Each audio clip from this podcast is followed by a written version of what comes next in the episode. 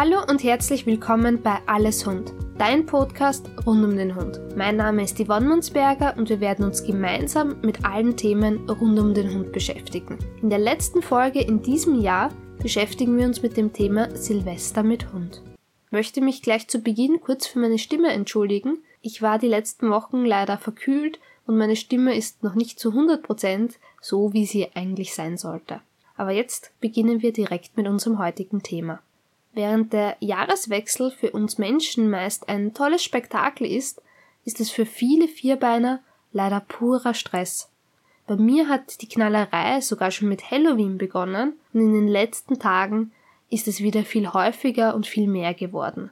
Deswegen möchte ich dir heute ein paar Last-Minute-Tipps für Silvester mitgeben. Bitte hör dir diese Folge auch an, falls dein Vierbeiner noch keine Angst vor der Knallerei hat. Dann ist es nämlich umso wichtiger, dass es auch so bleibt und wir unsere Hunde trotzdem unterstützen, wenn sie sich doch mal fürchten sollten. Leider entwickelt sich Silvesterangst nämlich sehr schnell. Meine erste Hündin, die Nina, war den Großteil ihres Lebens komplett schussfest. Wie wir sie hatten, war ich selbst noch ein Kind und meine Mutter hat mich gemeinsam mit Nina von der Schule abgeholt.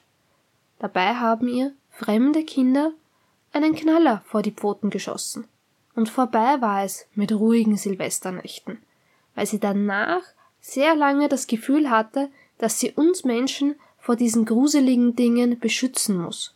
Und es hat sehr viel Arbeit und Unterstützung gebraucht, damit die Silvesternächte wieder stressfreier sein konnten. Wobei diese Unsicherheit, die Angst nie komplett weg war bei ihr.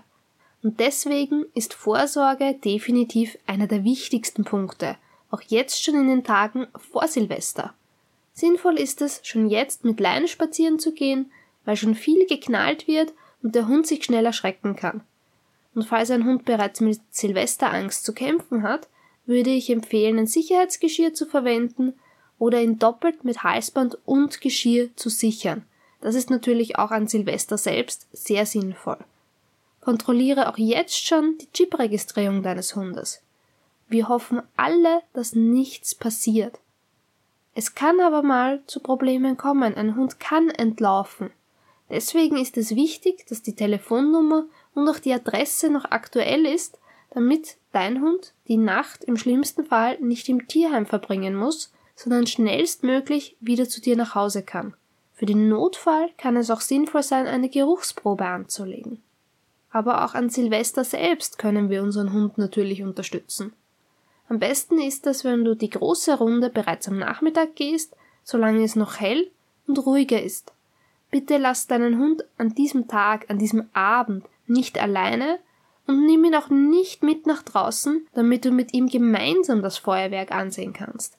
Viel sinnvoller ist es, wenn jemand mit dem Hund im Haus bleibt und man sich vielleicht abwechselt, wenn beide das Feuerwerk auch sehen wollen.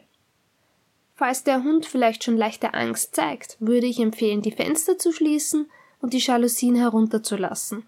Um die Geräusche zumindest noch ein bisschen zu dämpfen, kann auch der Radio oder der Fernseher helfen.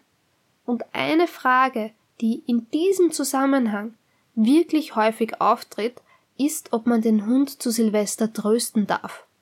Und leider wird hier immer noch empfohlen, dass man Hunde nicht trösten oder streicheln soll, weil das ja die Angst verstärkt.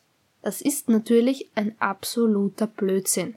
Angst als unangenehme Emotion lässt sich nicht durch Ansprache oder durch Zuwendung von uns verstärken.